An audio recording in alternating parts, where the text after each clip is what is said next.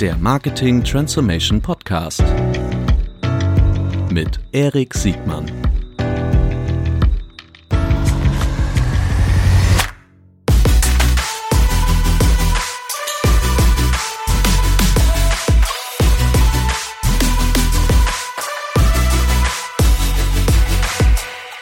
Herzlich willkommen zu einer neuen Folge des Marketing Transformation Podcasts. Heute mit einem ganz besonderen Gast, Dr. Holger Schmidt. Herzlich willkommen, Holger. Hallo, grüß dich.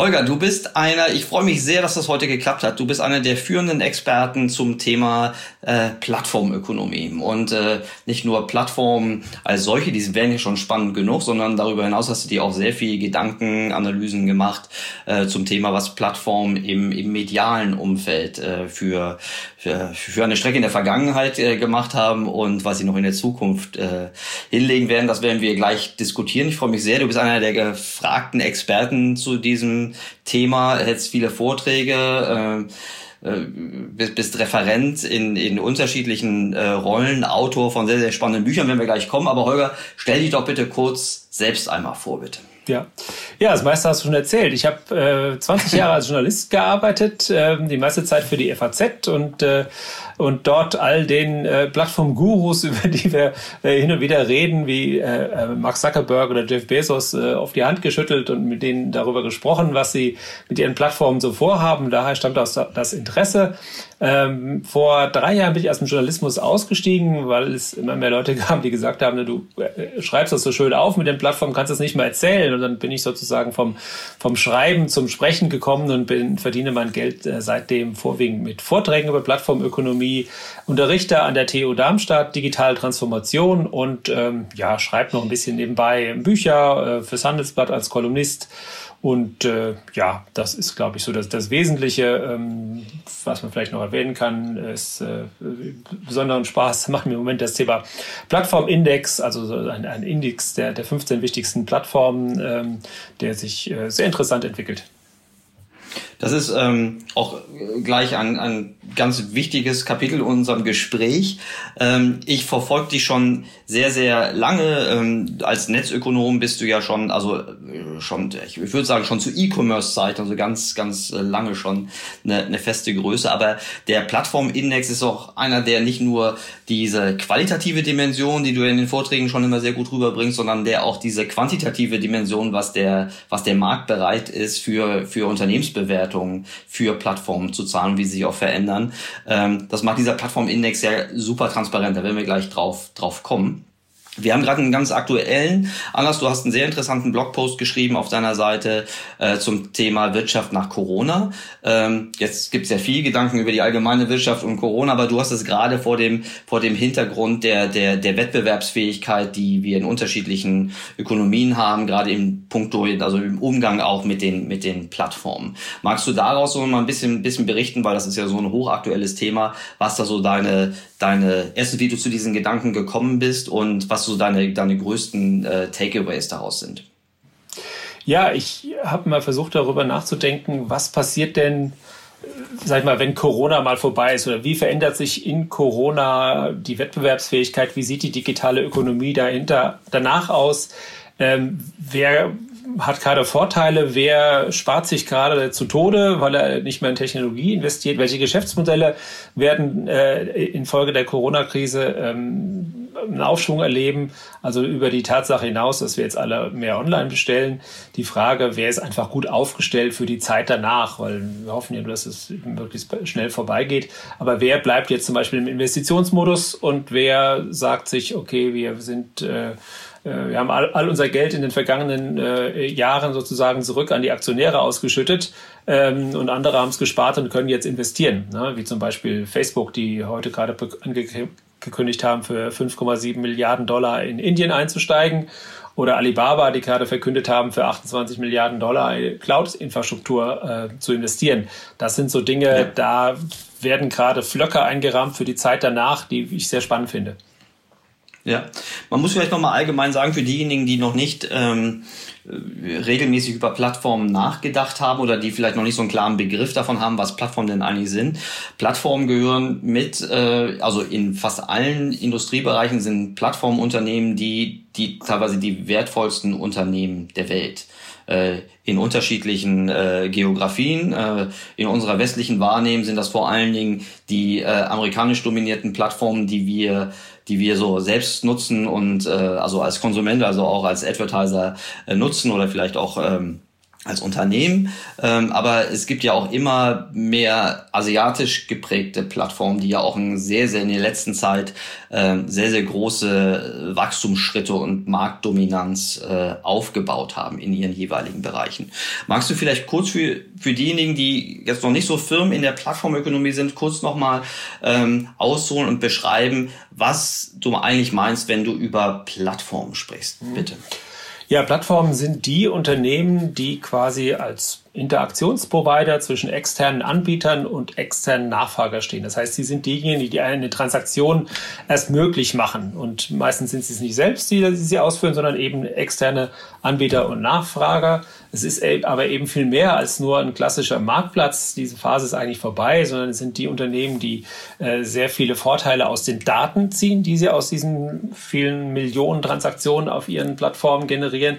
Und der zweite wichtige Punkt ist, dass sie meistens Ökosysteme aufbauen. Das heißt, sie äh, äh, sehen, bemühen sich sozusagen verschiedene Partner in, in, in, verschiedenen Konstellationen zusammenzubringen, diese unter diesen Netzwerkeffekte zu generieren, mit dem Ziel eben möglichst viel Transaktionsvolumen auf diese ähm, Plattformen drauf zu bekommen. Und das schaffen neben den Amerikanern, da hast du schon gesagt, in der Tat die äh, Asiaten, Alibaba, Tencent, Ping An, äh, äh, ByteDance äh, kennt man eher als Mutter von TikTok, im Moment sehr, sehr gut. Das ist ein Markt, der, der rasant wächst und ähm, die nächste große Welle, die wir da bevorziehen, ist, glaube ich, die Übertragung dieser Business-to-Consumer-Plattform auf die Business-to-Business-Welt. Das ist, glaube ich, das nächste ja. große Thema. Das ist vielleicht nochmal ein ganz wichtiger Punkt. Plattformen sind jetzt nicht nur auf die B2C-Welt, äh, was wir dann immer sehen. Du hast ja schön beschrieben, die legen sich ja im Grunde zwischen einem Anbieter, den Pipelines und dem, den, den Endkonsumenten ähm, und äh, sind ja im Grunde ja, ja wie Weichensteller für, für, für Marktanteile und für auch für, für Profitpools.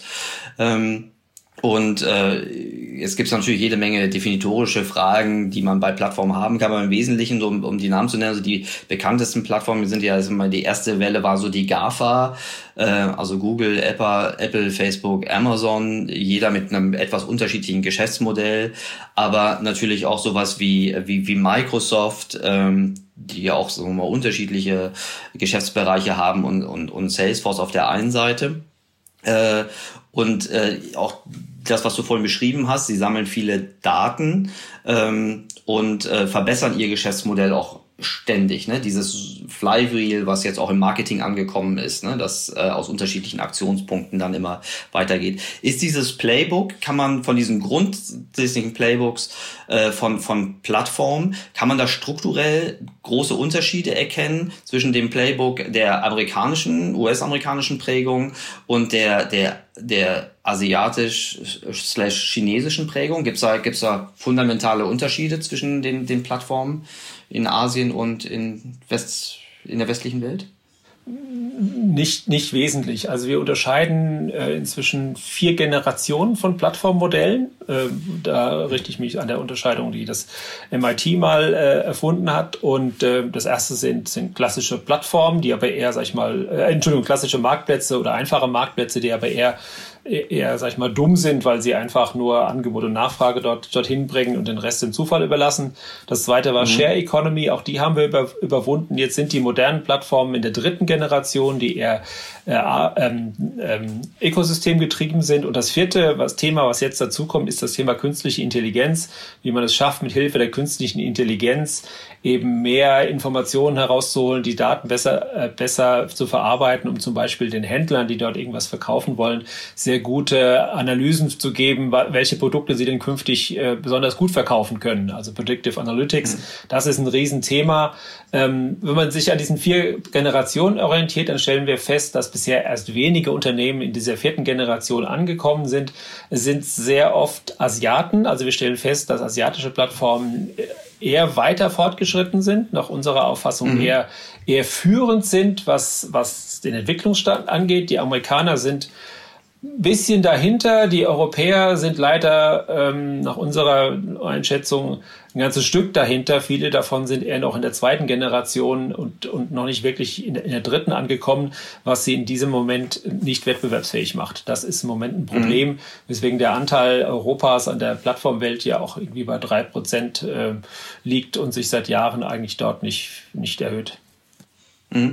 Ich finde, bevor wir auf noch mal kurz auf Europa gucken oder vielleicht auch auf Deutschland, ich finde diese diese diese Bewertung, die du machst, super interessant, weil ähm, das noch mal deutlich zeigt, wie wie weit das so von oft vom vom eigenen Erfahrungswissen entfernt ist. Ne? Wir haben ja wenig im Alltag, wie auch als, als Unternehmen, haben wir ja, wenn wir nicht eine sehr internationale äh, Ausrichtung haben, wenig Berührungspunkte mit den, mit den asiatisch geprägten Plattformen. Ich sehe es meistens auch immer nur aus den, kommen wir gleich draus, aus den, aus den Börsenanalystenberichten und aus den, aus den rein quantitativen Zahlen. Ähm, aber viele von uns halten, glaube ich, immer noch die US-amerikanischen Plattformen für die führenden und für den Nabel der Welt.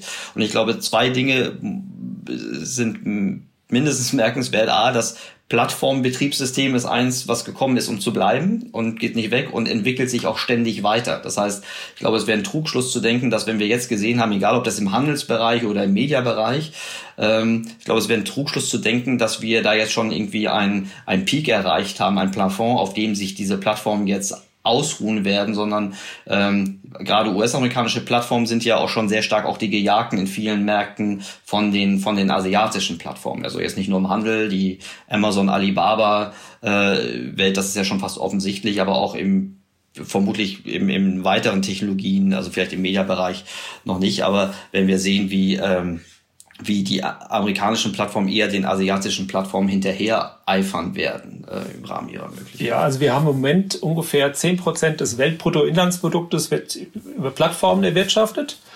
Ähm, das MIT schätzt, das könnten auch so 40 Prozent werden, weil wir natürlich dort die ganzen B2B-Märkte noch noch vor uns haben. Die sind ja noch nicht, noch nicht wirklich äh, in der Plattformwelt angekommen.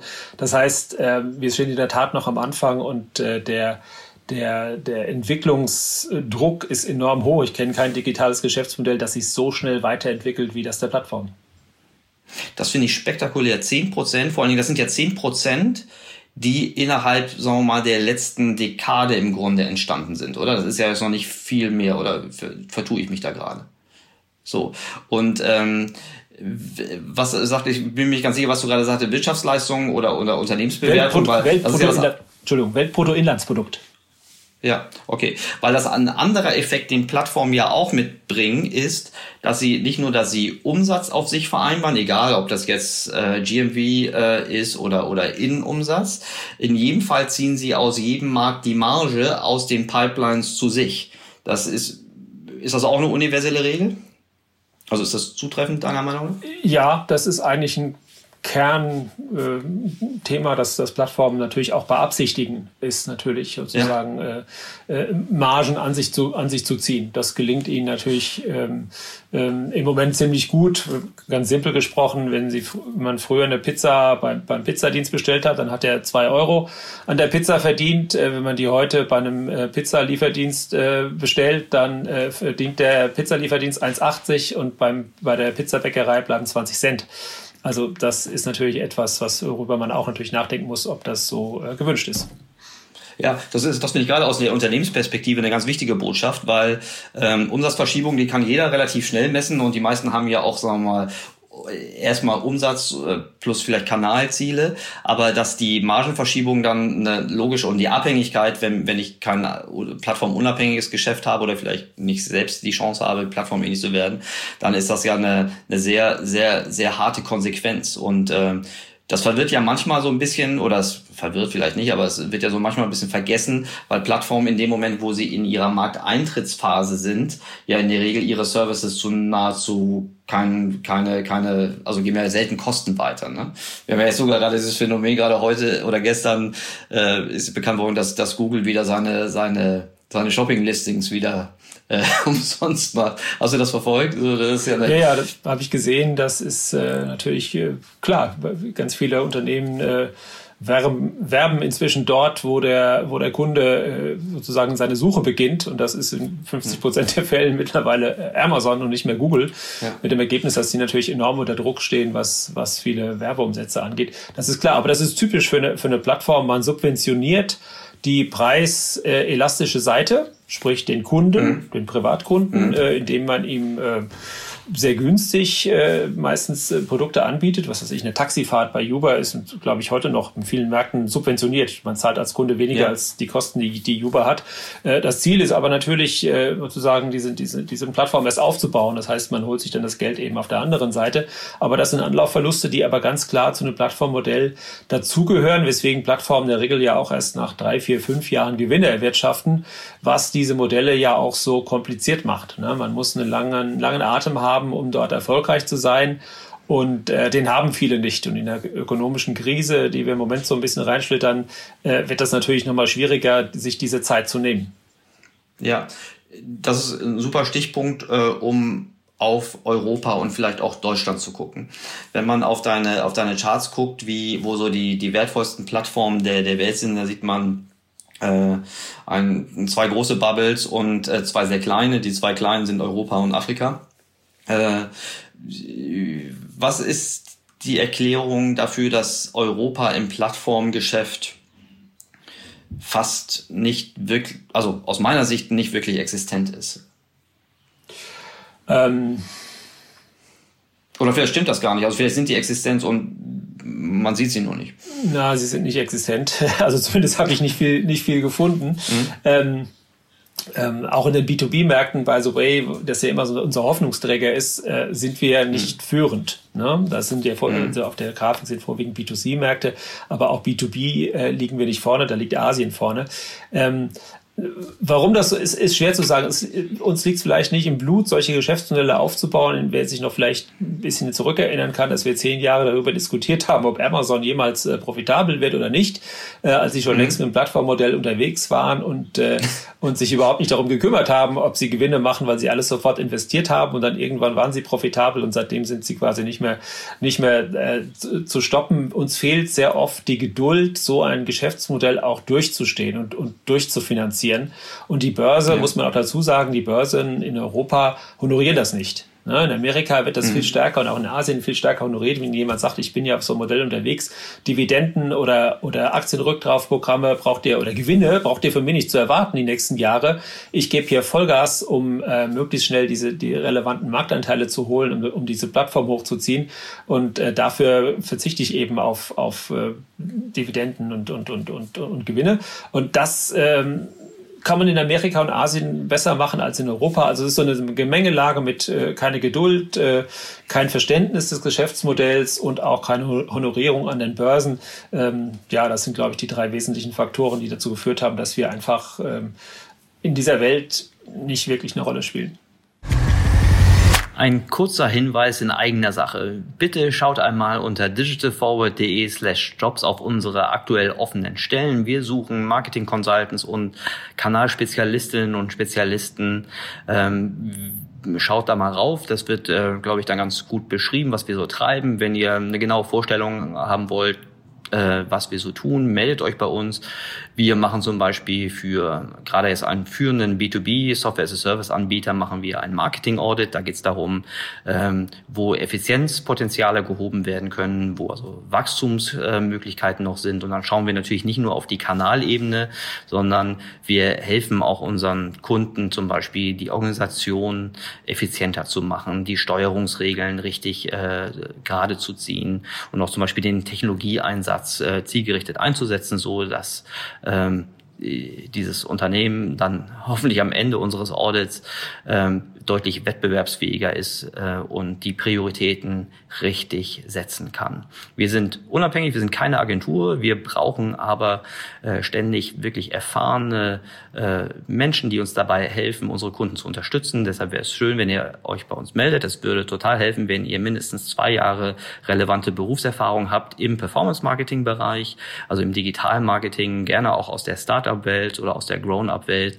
Vor allen Dingen ist wichtig, dass ihr selbst äh, Hands-on-Erfahrungen habt und äh, ein hohes Interesse an analytischen, äh, methodischen Vorgehen. Äh, wir sitzen momentan alle im Homeoffice, aber hoffentlich bald wieder in den hohen Bleichen mitten in Hamburg. Und ich würde mich sehr freuen, wenn ihr euch bei uns meldet. Vielen Dank.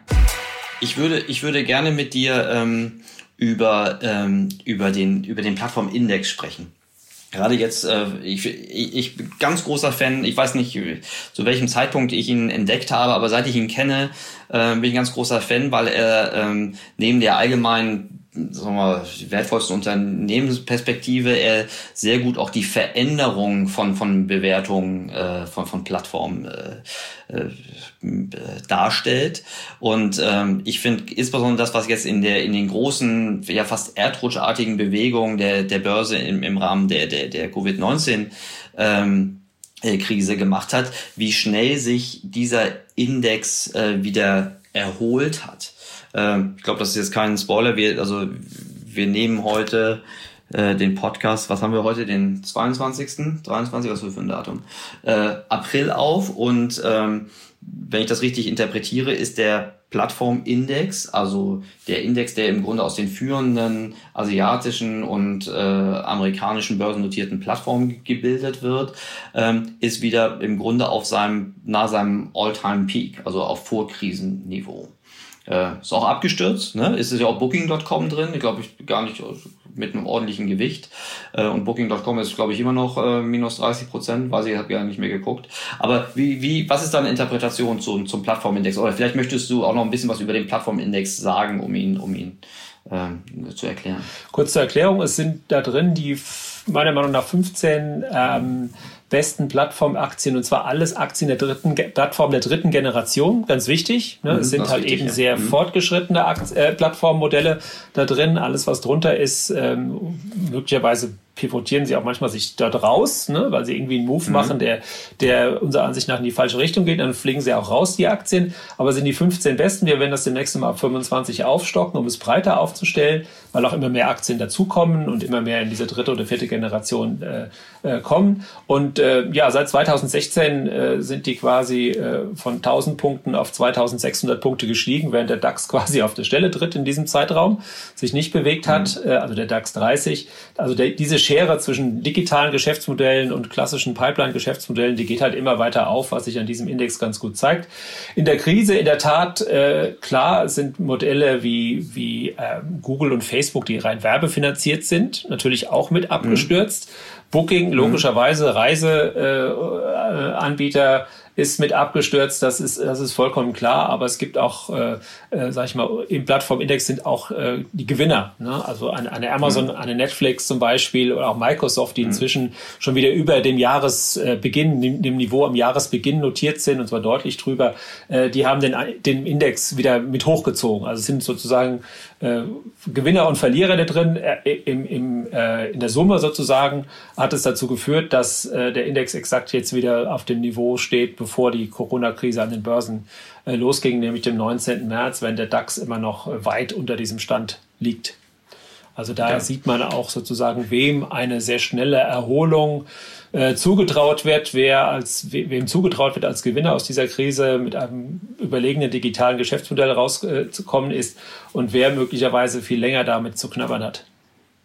Ja, ähm, die äh, die so, solche werbefinanzierten Plattformen, inklusive wenn sie exklusiv werbefinanzierende, also Amazon hat ja auch mittlerweile ganz, ganz ordentliche Erlöse aus, aus, aus Werbefinanzierung.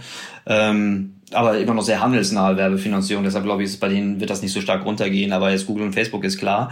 So eine Booking.com, ähm, in dem Moment, wo wieder gereist wird, ähm, gibt es doch aber eigentlich kein strukturelles, also geht das für Facebook und, und Google auch. Ne? In dem Moment, wo sich, wo sich der, der Markt wieder normalisiert, diese Störung weitestgehend behoben ist, dann gibt es doch eigentlich keinen Grund, dass sie nicht zu ihrer alten Umsatz- und, und Ergebnisstärke zurückfinden, oder?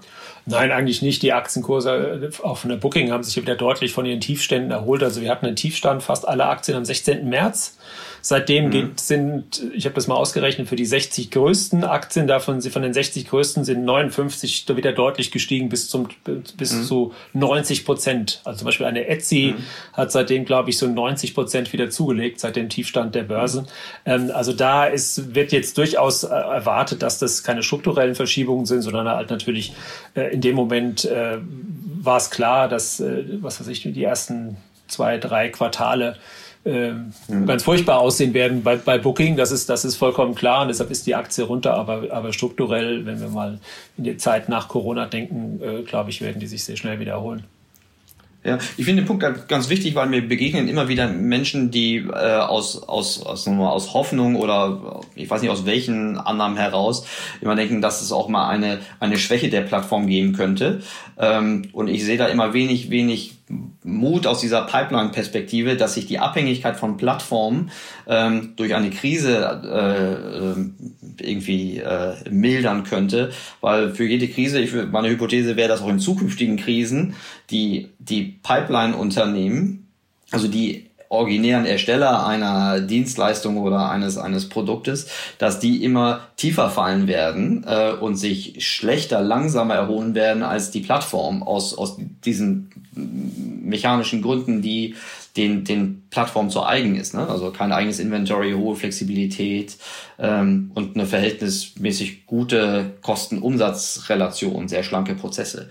Ähm, das aber immer nur um sagen wir mal, nicht den Mut irgendwie zu schüren, dass äh, sich aus einer Pipeline-Perspektive, also aus der Sicht eines Werbetreibenden, eines Markenherstellers, eines eines Händlers, äh, sich irgendwelche Schwächen dieser Plattform äh, auftun werden, die den Markt irgendwie entspannen können. Also vermutlich ist auch das Gegenteil der Fall, oder? Ja, ich sehe auch eher so, dass das Gegenteil der Fall ist. Amazon ist eigentlich schon fast systemrelevant, weil sie einfach mhm. die Menschen mit den Dingen versorgen, die sie jetzt brauchen. Oder auch andere, andere Plattformen, die, die im Moment einen super Job machen, weil sie unfassbar äh, viele, viele Produkte bewegen, die wir, die wir gerade eben nicht oder die ganze Zeit eben nicht, nicht in den normalen Geschäften kaufen konnten. Insofern stärkt das eher die Position. Und es gibt ja auch ganz klar äh, die Tendenzen, dass die Menschen, die jetzt sozusagen erstmals sich äh, online, äh, online eingekauft haben, äh, dass sie das nach der Krise auch zum Teil beibehalten werden. Ne? Und sie festgestellt haben, es funktioniert, äh, die, die, die, die, die Produkte kommen so an, wie man sie haben möchte. Und äh, ich glaube, das wird eher sozusagen den Plattformen in die Hände spielen, auch wenn die das nicht so gerne hören. Aber ich glaube, dass, äh, dass äh, die, diese Hoffnung der, der Pipelines sozusagen, die ist, äh, glaube ich, eine trügerische. Ja, die, äh, das bringt mich zu dem Thema, was auch jetzt in der Politik so langsam schon angekommen ist, ähm, der Marktkonzentration. Es gibt ja jetzt auch schon diverse, auch äh, verhältnismäßig populäre Stimmen, die ähm, die äh, Zerschlagung von, von, von Plattformen äh, fordern, aber selbst so populäre Stimmen wie Scott Galloway, der hat ja im Grunde auch nicht die Hoffnung, dass diese Zerschlagung, wenn sie überhaupt stattfinden wird, irgendwie rechtzeitig kommen wird, um überhaupt wirklich noch äh, dieser, dieser Marktdominanz auch wirklich äh, irgendwie eine, eine Besserung zuzuführen. Äh, wie siehst du das Thema der Marktkonzentration und wird das, wird das aus deiner Sicht ähm, der, der, der Aufgabe gerecht in, diskutiert in Politik und Wirtschaft? Ja, ich denke mal, dass, dass diese Krise die Marktkonzentration eher noch mal steigern wird, als weil natürlich die, die mhm. ähm, gerade die großen sehr tiefe Taschen haben, was weiß ich, eine, eine Alphabet, eine Microsoft und eine Apple, die haben 100 Milliarden an Cash ne, die sie, mhm. auf die sie zugreifen können, die, äh, das bringt ihnen natürlich einen riesen Vorteil. Oder auch, wie ich ganz am Anfang gesagt habe, dass, dass Facebook in dieser Zeit mal eben 5,7 Milliarden ausgeben kann für den Markteinstieg in Indien. Das kann sich natürlich kaum jemand sonst leisten. Das heißt, die werden natürlich im Moment aktiv und äh, werden ihre Position eher ausbauen. Ähm, ja, ob sie diesen, diesen Tech-Slash, sozusagen den, den Rückschlag, den die Politik äh, macht, dazu kommt, ähm, äh, weiß ich nicht. Man muss natürlich dann aber auch klar sagen, dass eine, eine, eine hohe, ein hoher Marktanteil jetzt nicht zwingend äh, was Schlechtes ist. Ne? Wenn sie diese, das ausnutzen zum, zum, äh, zum ähm, sozusagen und haben überhöhte Preise, also wie das man früher mit dem Monopol verbunden hat, dass man seine Marktmacht ausnutzt und irgendein, irgendein äh, abkocht oder so, das ist ja äh, bei, die, bei den Marktplätzen äh, so nicht zu sehen. Wenn sie natürlich ihre Marktposition ausnutzen, dann sollen sie auch dafür bestraft werden, das ist vollkommen klar. Aber mir ist diese, diese Argumentation, die haben einen hohen, einen hohen Marktanteil, die müssen zerschlagen werden, das ist mir einfach zu billig. Ne? Also wenn, dann mhm. muss man ihnen dann klar, klar nachweisen, dass sie denn ihre Marktmacht missbrauchen, dass sie, dass sie äh, Preise höher festsetzen, als, als sie in, in dem Wettbewerbsumfeld äh, passiert äh, festgesetzt wären. Das äh, wäre okay, aber ansonsten ist für mich äh, diese, diese simple Kausalität, hoher Marktanteil gleich, äh, gleich äh, Marktmissbrauch, gleich wir müssen zerschlagen. Das funktioniert in Plattformmärkten nicht. Das hat das Kartellamt ja auch längst gemerkt, dass man diese Märkte eben anders betrachten muss. Die gucken sich das natürlich auch genau an, aber ähm, so dramatisch groß, dass sie jetzt, äh, die, die, sehe ich die Gefahr, dass die jetzt alle zerschlagen werden, äh, im Moment nicht. Ja, ähm, ja, stimme ich das so, die Gefahr, die, je nach Gefahr, ne, so äh, Gefahr aus der Plattformsicht, äh, viele würden sich ja wünschen, wenn das passieren würde. Ähm, aber es gibt ja, das ist ja das auch das Prinzip der, der teilweise ja lupenreinen Versteigerungsprinzipien, dass äh, dass gleiche Zugangsbedingungen für alle herrschen. Äh, und das, was eigentlich die Verzerrung nach, zu der alten Welt darstellt, ist, dass diese Plattformen so eine enorm, einen so enorm hohen Zulauf von, von Nutzern haben, die das müsste man praktisch gegen den Willen der Nutzer auch regulieren. Ne? Ich meine, wenn die Politik das so ähnlich reguliert, wie damals die Datenschutznovellen reingetragen werden, die im Grunde jetzt zum Beispiel im, im, im Mediageschäft ja im Grunde ein Riesen, im Nachhinein ein Riesengeschenk für die, für die zwei, drei äh, internationalen Plattformen waren. Also ich glaube, es hätte keinen, hätte keinen schnelleren Weg gegeben, dass äh, plattformunabhängige Digital-Publishing-Ökosysteme schneller kaputt zu machen, als die äh, ungewollte Deregulierung oder Regulierung durch die, durch die Datenschutz Datenschutznovellen, aber ist vielleicht ein anderes Thema. Ähm, die CapEx der Plattform, also das, was die, die, die Investitionsfähigkeit und die Investitionsbereitschaft dieser Plattform ähm, ist ja auch, auch das analysierst du auf deinem Blog äh, sehr interessant, ähm, die ist ja auch sehr unterschiedlich, die ist ja erstmal für meine Dafürhalten erstaunlich hoch, je nachdem, womit man es vergleicht, aber da ist ja auch viel Unterschied in den unterschiedlichen Ausprägungen zwischen den, den asiatischen, also jetzt vor allen Dingen Alibaba und den, und den Klassikern, also aus der, aus der GAFA-Welt. Erwartest du, dass die CapEx der Plattform sich ähm, jetzt mittelfristig abschwächt, auf dem gleichen Niveau bleibt oder vielleicht nach der Krise sogar auf ein höheres Niveau als vor der Krise steigt? Ja, also von, von Alphabet gab es ja schon die erste Ankündigung, dass die auch jetzt mal ein paar Investitionen zurückstellen. Gut, die sind auch mit Abstand sozusagen die, die am meisten investiert haben in den vergangenen, in den mhm. vergangenen Jahren. Also die Kurve ging schon am, am steilsten nach oben. Also ich glaube schon, mhm. dass das, äh, je nachdem, wie lange das anhält und wie stark das sozusagen die Wirtschaft auch beeinträchtigt, muss ja damit rechnen, dass es noch ein paar Monate oder vielleicht sogar ins nächste Jahr hinein dauert, ähm, dass natürlich auch die, die Plattformen da ein bisschen zurückstehen ähm, äh, von dem oder ein bisschen zurückkommen von dem, dem hohen Niveau, das sie, das sie haben, aber auch nicht allzu sehr, weil sie natürlich ihre Wahnsinns ähm, äh, Cash-Reserven, die sie haben, die können sich jetzt natürlich auch einsetzen dafür und mhm. ihren Vorsprung ausbauen. Und insofern glaube ich, äh, werden sie jetzt nicht alle sagen, okay, wir ziehen jetzt alle diese Zukunftsinvestitionen zurück, weil alle davon ausgehen, dass das jetzt eine vorübergehende Krise ist, die jetzt nicht äh, uns, uns viele, viele Jahre beschäftigt, sondern vielleicht im nächsten Jahr dann vorbei ist und man dann wieder sozusagen auf den normalen Pfad einschwenkt. Und ich kann mir vorstellen, dass die weitgehend on track bleiben, äh, weil sie natürlich auch viele Dinge haben, die sie investieren. Ne? Also Cloud-Infrastruktur zum Beispiel ist etwas, das mhm. äh, kostet Geld. Ne? Und da bleiben sie, ja. glaube ich, auch dabei.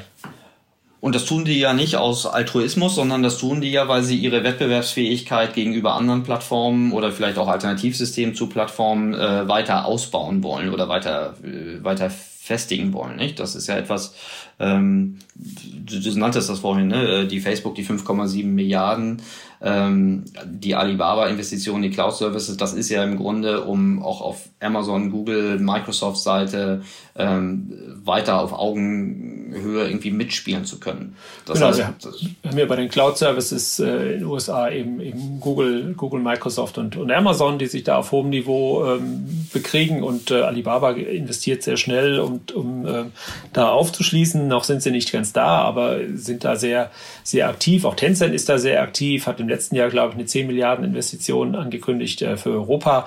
Also ich glaube, dieses Thema äh, oder dieser Wettbewerb oder diese, diese Investition in diesen Markt, die bleiben bestehen, weil alle wissen, das ist der Zukunftsmarkt und es ist natürlich sehr wichtig, da vorne mit dabei zu sein. Und ich glaube nicht, dass einer von denen da jetzt äh, ähm, großartig nachlassen wird. Genau. Und diese, diese Investitionsfähigkeit, diese Investitionsbereitschaft, die erstreckt sich ja in der Regel auf alle Geschäftsbereiche, wo diese Plattformen entscheiden, dass sie weiterhin aktiv sein wollen, wettbewerbsfähig sein wollen. Das ist ja oft so, dass sie manchmal ja auch eine Aktivität dann wieder einschlafen lassen. Das hat es ja auch bei Google, teilweise bei Facebook und äh, hat es ja bei allen schon mal gegeben. Aber dort, wo die Plattformen sich entscheiden, äh, wettbewerbsfähig äh, und natürlich wachsen zu wollen, dort investieren sie ja auch. Und ähm, deshalb kommen ja auch noch so relativ schnelle neue Geschäftsmodelle so schnell auf den Markt, wie zum Beispiel auch das, das Werbegeschäft dieser Plattform. Ne? Also klar, diejenigen, die Kommunikation mit Endkunden 1.0 äh, seitig eingebaut hatten, wie äh, Facebook und vor allen Dingen auch Google, da ist das klar, aber ich fand es sehr beeindruckend, mit welcher Geschwindigkeit zum Beispiel Amazon sein, sein Mediageschäft, also Erlöse durch, durch, durch Werbefinanzierung ähm, aufgezogen hat und auch ständig äh, weiterentwickelt hat. Und vermutlich werden wir noch weitere sehen. Ähm, wollen wir, wollen wir jetzt drüber sprechen, wie, ich würde jetzt gerne mit dir drüber sprechen, wie, wie die Plattformen jetzt den, den digitalen Werbemarkt dominieren und auch gerne deine Sicht äh, erfahren, wie sich das, ähm, wie sich das weiterentwickeln wird und vielleicht was auch die aus der, aus einer deutschen Perspektive für, für Marktteilnehmer oder vielleicht auch für deutsche Plattformen, was da, was da Möglichkeiten sind, die, dieser Entwicklung zu begegnen. Ähm, die, äh, du hast ein sehr schönes Start über die, über die, über die Umsatzbedeutung der, ähm, der, der, der großen Plattformen äh, gemacht.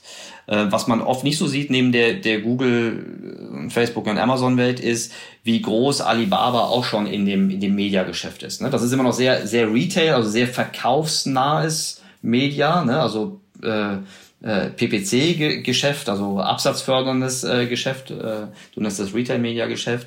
Ähm, werden wir da noch mehr sehen? Also ist das etwas, was sich noch weiter beschleunigen wird?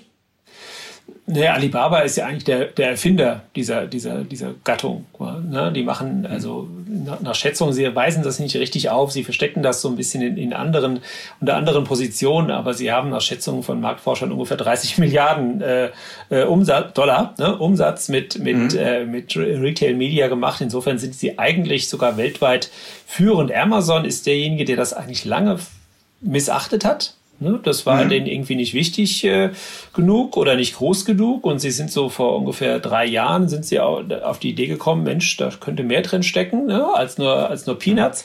Und seitdem fahren sie das ja äh, sehr sehr massiv hoch. Also letztes Jahr ähm, ganz präzise weisen sie es nicht aus. Es gibt so eine, so eine, äh, so eine, so eine, so einen Posten in der Bilanz, der nennt sich anderes. Das sind aber wesentlichen Werbeeinnahmen. Der lag bei 14 Milliarden Dollar.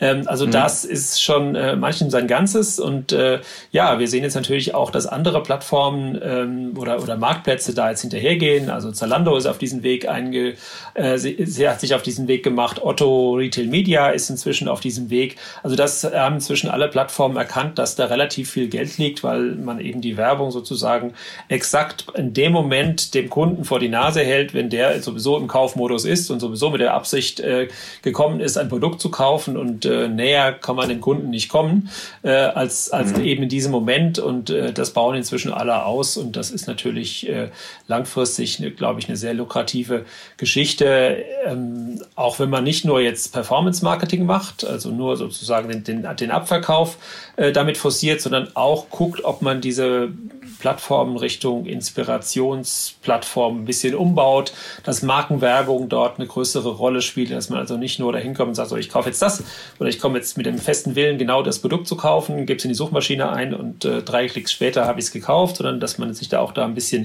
ein bisschen inspirieren lässt. Und das ist, glaube ich, etwas, was so die nächste Welle ist, dass wir eben zu diesem Performance-Marketing-Ansatz eben dieser, dieser, dieser, dieses äh, Brand äh, äh, Brand Advertising-Thema auf den Marktplätzen mit dazukommt. Ja, und man könnte jetzt auch die Perspektive haben, dass dass ähm, die Abspielorte gar nicht mehr auf die Marktplätze ähm, begrenzt sind, sondern dass auch ähm, die Daten, die Targeting-Punkte auch entweder auf eigenen anderen Plattformen ausgespielt werden, also wie zum Beispiel jetzt bei äh, bei Amazon auf, auf Amazon Prime, also gerade für, für, für Markenkommunikation, genau wie du sagst, ne, nicht so sehr Performance Lower Funnel, sondern eher für inspirierende ähm, äh, Kommunikation auf den, auf den auf den medialen Plattformen, also Amazon Prime ist ja auch einer, ne, ich weiß nicht, wie viel, wie viel europäische TV-Sender in, in, in das europäische Amazon Prime reinpassen würden. Ähm, und äh, oder auch auf anderen, so ähnlich wie in der Google-Welt auch, ne, die Datenpunkte zu nehmen, um auf weiteren Publisher-Plattformen äh, die Konsumenten äh, anzusprechen. Ja, das ist natürlich, das, auch das hat, glaube ich, Alibaba eher erfunden, weil sie natürlich sehr viele äh, sozusagen auch Filme auch haben, die miteinander verknüpft mhm. sind. Die wissen genau sozusagen, wer hat in welchem Film welche Werbung gesehen oder welches Produkt ne, und, und können mhm. sozusagen diese Daten in Echtzeit austauschen und sagen, der hat das in dem Film gesehen, den hat er, den hat er gestern gesehen, dann zeigen wir ihm heute diese Werbung. Ne? Also da kann man ja. sehr gut sozusagen im, im, im, auf der eigenen Plattform das, gegen, äh, das gegeneinander ausspielen und, und miteinander abgleichen. Das funktioniert mittlerweile ganz gut. Ja, die, äh, das finde ich hochinteressant. Ich äh, habe jetzt natürlich wenig Erfahrung mit Alibaba, auch unsere unsere Kunden. Äh, also man muss schon sagen, die die Amazon äh, Plattform als als neue Budgetgewinner ist einer der wir, der Maschinen, die am meisten Budget aus sich ziehen, gar nicht nur aus den aus den bestehenden PPC-Budgets, also aus, insbesondere aus der Google-Welt, das ist natürlich klar die größte Verschiebebahnhof, sondern äh, mittlerweile auch für für Branding-Budgets, was was ich vor ein paar Jahren gar nicht für möglich gehalten habe. Ähm, aber Alibaba habe ich äh, vielleicht naturgemäß gar nicht so sehr auf dem, auf dem Schirm gehabt. Wie siehst du solche, solche eher Streaming-orientierte Plattformen, also die, die Subscription-Modelle aller, aller, aller Netflix und jetzt später vielleicht auch mal Disney? Denkst du, dass die neben der Subscription auch noch ähm, Erlöse aus, aus Kommunikation, also aus Werbefinanzierung reinziehen werden? Und wenn ja, wann ist da der wahrscheinliche Zeitpunkt? Ja gut, Netflix hat sich ja da, glaube ich, äh, davon distanziert, dass sie das erstmal nicht machen mhm. wollen. Spotify mhm. ist da ja voll drin, haben ja, glaube ich, gerade mhm. gestern oder heute das Thema äh, Podcast-Vermarktung auch gestartet. Und äh, ja, es liegt natürlich nahe, sozusagen diese beiden Themen Media und, und, und Werbung zusammenzuführen. Ne? Und, und, und sagen, wenn wir die, die, mhm. die Plattform sind für, für attraktive Inhalte, dann, dann äh, liegt es ja auch nahe, dort, dort zu werben. Insofern ähm, glaube ich, ist dieser Trend oder dieser Vorteil, der, der darin liegt, diese beiden Dinge miteinander zu verknüpfen, ähm, ähm, auf Dauer ausgelegt und werden wir künftig ähm, noch deutlich mehr sehen. Ja, das ist doch etwas, was, was ja sehr margenstark ist. Ne? Das sind ja, das sind ja äh, lupenreine Deckungsbeiträge, äh, Zusatzerlöse, die äh, dann auch gerade wieder bei den, bei den ja, hohen Wettbewerb, auch gerade auf der CapEx-Seite wieder äh, wieder äh, frische Munition reinspült. Ne? Ja, absolut. Ja. Aber Spotify ja. macht das ganz gut, ja. Ja. Wie, wie, wie denkst du, was sind äh, Beobachtungen, du bist ja auch viel in der, in der, in der Wirtschaft unterwegs, ähm, diese, diese, diese Phänomene, die du ja so, so treffend analysierst und präsentierst, ähm, was ist deine Erfahrung, wie wird das aufgenommen? Also wird die, wird die Relevanz von Plattformen, egal ist ob in dem, in, sagen wir, in der Primärwirtschaft oder in diesem, in diesem Segment der, der Werbe-Media-Welt, hast du das Gefühl, dass diese Bedeutung dieser, dieser Erdrutsch, diese erdrutschartige Veränderung, die jetzt schon stattfindet und noch weiter stattfinden wird, hast du das Gefühl, dass das ausreichend verstanden und entsprechend reagiert wird? Ähm, sagen wir mal so, man ist sich der Bedeutung mittlerweile schon bewusst. Äh, man tut sich noch ein bisschen schwer, selber solche Modelle aufzubauen. Also viele sind ja irgendwie als, als als, als Anbieter oder Nachfrager auf Plattformen aktiv, aber selbst Plattformen aufzubauen, da sind wir noch, äh, sind wir noch deutlich hinten dran, aus den eben geschilderten Gründen, dass es eben schwierig ist und lange dauert und eine mhm. durchaus lange Investitionsphase braucht. Ähm, was wir gucken müssen, ist ja, dass wir jetzt in dieser zweiten Phase der Plattform, was vorwiegend B2B-Plattformen werden, da müssen wir schon gucken, dass wir, äh, sag ich mal, mit mehr Wucht auch rangehen. Da äh, genügt es nicht, dass irgendwie mal äh, als ein, ein Spin-off von irgendeinem Konzern mal 20 Leute äh, so ein bisschen Plattform bauen und äh, auf einmal feststellen, hupsa, in äh, China ist ein, ein Player im selben Umfeld mit einem Funding von 400 Millionen und äh, 500 Leuten an Bord. Ne? Äh, da, genau die Situation haben wir nämlich in vielen Märkten gerade, dass genau ja. dort sehr, sehr viele B2B-Plattformen schon eine, eine Größe erreicht haben, die wir noch lange nicht haben. Ne? Und äh, das ist, glaube ich, äh, im Moment die gefährliche Situation, dass wir glauben, bei B2B alles aufzuholen, aber nicht genügend investieren, um tatsächlich dort mitzuhalten. Insofern ist die, die, die, die, würde diese, diese, die Landkarte der B2B-Plattform, die wir gerade erarbeiten, die sieht jetzt für Europa auch nicht so wahnsinnig rosig aus, weil eben viele, viele Märkte sozusagen äh, äh stärker von Asien adressiert werden oder von asiatischen Unternehmen adressiert werden, als wir es hier tun. Und eben da lohnt, da, da reicht es nicht, äh, 20 Mann im Corporate Accelerator äh, drauf zu setzen. Das müssen 200 werden, um das Thema groß zu machen.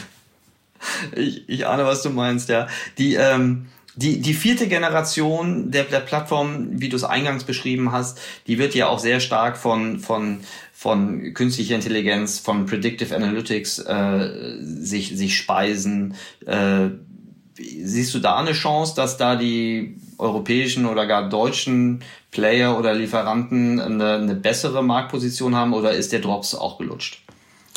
Ja, künstliche Intelligenz ist ja schon ein Thema, das, in dem wir Deutschen gut sind, ne? zumindest was, mhm. die, was die Forschung angeht. Wir haben gute Lehrstühle, das mhm. ist keine Frage. Äh, wir haben auch sehr gute Leute, die sich damit, da sich damit mit beschäftigen. Also da ist durchaus noch, noch Potenzial da. Nur auch hier können wir nicht ewig uns darauf ausruhen, dass wir gute Forscher haben und äh, die viele Paper schreiben, sondern wir müssen, äh, wir müssen das in Produkte umwandeln. Und das ist äh, eher, sag ich mal, ein, ein klassisches Problem, das wir haben, dass wir dort die Produkte eben nicht sozusagen aus, aus, der, aus dem Wissen die Produkte nicht ableiten können. Und ähm, da muss jetzt äh, relativ schnell auch, auch dort investiert werden, wozu die Krise jetzt natürlich jetzt gerade zur Unzeit kommt, weil man dort eher spart mhm. als, als investiert, ähm, um eben dort äh, die, die Vorteile, die wir noch haben, äh, auszuspielen. Ich denke, das können wir noch holen, aber da ist, ähm, da können wir keine drei Jahre mehr warten. Da geht gerade die Post mhm. ab und da müssen wir uns jetzt anstrengen. Mhm. Gibt es etwas, was du den, den Pipelines, also den, den, äh, diejenigen, die auf der, auf der, äh, aus, aus der, aus der Plattformperspektive, aus der Sourcing-Seite dieser Plattform äh, unterwegs sind, was du denen raten kannst, wie sie sich am besten aufstellen können, um der, der, der nächsten Welle der, der, der Plattformökonomie äh, ausreichend zu wappnen? Ja, Plattformen zu ignorieren ist irgendwie, glaube ich, eine schlechte Strategie. Ne? Das, äh, mhm. äh, man ist jetzt in einem sehr, sehr hochkonzentrierten Nischenmarkt der, der Luxusanbieter, dem alle zu Füßen liegen. Mhm dann mhm. ja, ne? dann kann man das vielleicht mhm. durchhalten, aber das ist eher die Ausnahme. Ähm, mhm. die, die, meisten sind eben nicht in dieser, in dieser besonderen Situation. Nein, ich glaube, jeder sollte eine Plattformstrategie haben, zu sagen, wenn ich einen asiatischen Markt erschließen will, dann sollte ich mhm. mir eine Alibaba-Strategie zurechtlegen und sagen, wie kann ich das denn nutzen für mich? Ne? Und nicht nur einfach sagen, die sind gut oder böse, sondern wie kann ich das für mich nutzen? Wo macht es Sinn, äh, Produkte über die zu verkaufen? Ne? Was Alibaba im Moment macht, ist ja quasi, sie ebnen den Weg von West nach Ost, also von Europa nach Asien. Ne? Sie helfen mhm. europäischen Herstellern, ihre Produkte auf dem riesigen asiatischen Markt zu verkaufen. Und äh, das ist ja eigentlich sozusagen, das müsste ja in dem, gerade in diesen, diesen Zeiten, in die jetzt sozusagen in denen vieles in Bewegung ist oder beziehungsweise erstmal erstmal nicht in Bewegung und dann wieder in Bewegung kommt, hoffentlich. Ähm, in diesen Zeiten wird es, äh, wird es, glaube ich, sinnvoll sein und, und, und, und notwendig sein, sich dort eben auch vielleicht neue Partner zu suchen und neue Absatzmärkte zu erschließen. Das äh, geht, glaube ich, nicht einfacher als, äh, als äh, über Plattformen und das eben auch in der B2B-Welt. Und äh, das haben jetzt, glaube ich, in den letzten Wochen alle gemerkt, die eben keinen Online-Vertrieb haben äh, und keine Messen mehr stattfinden. Dann fallen mhm. sozusagen äh, Möglichkeiten, Produkte zu verkaufen, fallen weg und dann suchen alle sozusagen ähm, ähm, Äquivalente in der Online-Welt. Ne? Und da können Plattformen mhm. natürlich sehr gut funktionieren. Jetzt nicht bei jeder Spezialmaschine, aber bei ganz, ganz vielen Produkten funktioniert das schon. Und mhm. äh, das ist jetzt, glaube ich, die Zeit, sich damit mal zu beschäftigen und, äh, und zu gucken, wie man, wie man den äh, äh, Abnehmer eben woanders äh, äh, akquirieren kann über diese Wege. Ja. Großartig. Ja, und im Grunde haben wir ja alle Pipelines haben ja ähnliche Rahmenvoraussetzungen. Ne? Das Plattformgeschäft ist ja, das ist ja noch keine über, über drei Dekaden äh, etablierte Welt, sondern eine Welt, die ja in den letzten 10, 15 Jahren entstanden ist, aber insbesondere in den letzten 10, 5 Jahren richtig, richtig an, an, an Geschwindigkeit zugenommen hat und die Spielregeln, äh, also du sagst ja, ne, eine, Strat eine Plattformstrategie, aber die Strategie dann in Operations umzusetzen und auch übrigens auch über die Konsequenz nachzudenken, äh, welche, welcher Umgang mit einer Plattform, welche Konsequenz, also es absatzseitig, ergebnisseitig oder auch prozessual. Ähm, das ist ja nichts, was, wo es nicht auch schon Beispiele gibt, wo Unternehmen das, das sehr, sehr gut äh, beherrscht haben oder weiterhin noch beherrschen. Klar, gibt es einige, die das, die das sehr virtuos spielen. Da, Im Moment führt eine Plattform dazu, dass der Wettbewerb natürlich auch steigt. Ne? Ganz viele asiatische Händler schaffen es über, über Amazon in Deutschland zu verkaufen. Ne? Also ich glaube, ein Drittel ja. der Amazon-Händler hier sind, sind, sind chinesische Anbieter. Äh, warum soll uns das nicht umgekehrt gelingen? Ja. Also sozusagen von Westen Sehr schön. Ja, Genau. Und da hilft ja auch kein Jammern. Äh, also auch wenn es vielleicht immer noch Ungerechtigkeiten gibt, sei es auf der Steuerseite oder äh, äh was, aber, aber ja, also darf, darf, den, darf den Grundeffekt nicht verwischen. Ne? Nee, ich meine, das ist natürlich ein Nebeneffekt, aber da sind die Politiker gefordert, die sollen ihre Steuern zahlen wie andere auch fertig. Ne? Also das ist, äh, ja. äh, da muss halt die Politik sozusagen diese Löcher mal schließen. Ich bin gespannt, wie das weitergeht. Ähm, super. Holger, meine Abschlussfrage. Wie hältst du dein Wissen frisch? Ähm, ähm, ja, im Moment äh, am Schreibtisch. Ich lese jeden ja. Tag mindestens eine Stunde. Ähm, sehr viele asiatische Quellen, amerikanische Quellen, um zu gucken, was da, was da los ist. Äh, weniger, weniger deutsche oder europäische Quellen. Ähm, Gerade in Asien ist es, äh, gibt's, gibt's äh, immer sehr viel zu, zu, entdecken, auch Neues, was wir bisher überhaupt noch nicht auf dem Radar hatten. Ne? Da tauchen immer wieder Unternehmen auf, äh, die ich erstmal erstmal entziffern muss, wie die heißen, bevor ich die man einfach nicht kennt und die ja. sind irgendwie fünf Milliarden wert oder so. Ne?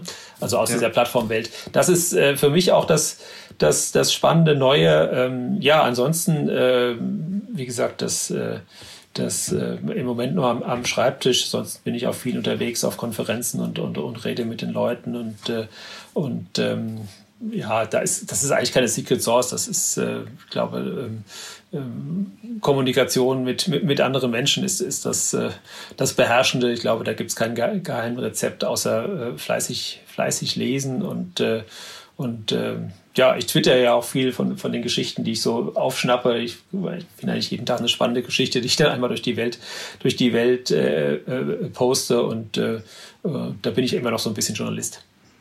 Ja, super. Du, ähm, ich glaube, es ist auch kein Geheimnis, also ich hoffe, ich verrate jetzt kein Geheimnis, dass äh, du auch zum, im, zum Jahresende ein neues Buch herausbringen wirst ähm, und dass du äh, auf deinem Blog kann man ja, glaube ich, schon einiges ähm, sehen zum Thema ist das künstliche Intelligenz? Ist das das neue Buch oder ist das, das neu, genau das neue Buch zusammen mit Professor Buxmann aus aus äh, Darmstadt machen wir sozusagen äh, was äh, ein Buch darüber, wie, wie, KI in Deutschland eingesetzt wird. Und das zweite große mhm. Projekt, in dem ich arbeite, ist, äh, ist sozusagen den Plattformindex äh, mal als Börsenprodukt tatsächlich mal aufzulegen. Und, äh, und äh, das ist nicht so einfach. Das, da gibt es ja gewisse Regularien, die man da erfüllen muss. Das ist etwas, was ein bisschen dauert. Aber ich hoffe, dass mir das in diesem Jahr zusammen mit ein paar Partnern gelingt und äh, das könnte nochmal spannend werden. Super. Ich kann nur als heißen Tipp sagen, deine Seite Netzökonom mit OE .de, äh, da findet man äh, alle, alle Links zu den Blogartikeln, aber auch zum, zum Plattformindex. Äh, kann ich nur sehr empfehlen. Hast du noch eine Quelle für mich, wie ich, ähm, wo ich nur der maximal der englischen Sprache mächtig bin, wo ich mich über den asiatischen Plattformmarkt, äh, gibt da Quellen auf, in, in englischer Sprache, ähm, die, du, die du weiterempfehlen könntest? Es gibt äh, ähm, Kaijin, das ist eine, eine, eine, eine, sozusagen das Bloomberg Asiens mit sehr mhm. vielen Berichten auch zur Tech-Welt und äh, mhm. da lohnt es sich auf jeden Fall mal reinzuschauen. Ich hoffe, ich habe es jetzt Super. richtig ausgesprochen, aber die Seite ist gut. Ja, sonst packen wir es in die, in die Show Notes und in die Social äh, Media äh, Kommentare bei, bei LinkedIn. Ähm, super. Ich habe wahnsinnig viel gelernt, äh, Holger. Vielen Dank. Ähm, ich wusste, dass das super spannend ist, aber du hast also ähm, Du hast mir ein großes Geschenk gemacht mit deiner, mit deiner, äh, mit deiner Sicht auf diese Plattform. Ich hätte große Lust, das äh, bald äh, mal fortzusetzen. Gerade äh, weil jetzt so viel Bewegung durch die äh, Krise ist. Äh, ich wünsche dir alles Gute für deine Projekte und ich hoffe, dass wir uns bald wiedersehen. Vielen Dank. Über das Thema können wir jederzeit gerne weiterreden. Ich danke dir auch. Großartig. Tschüss. Dankeschön. Tschüss.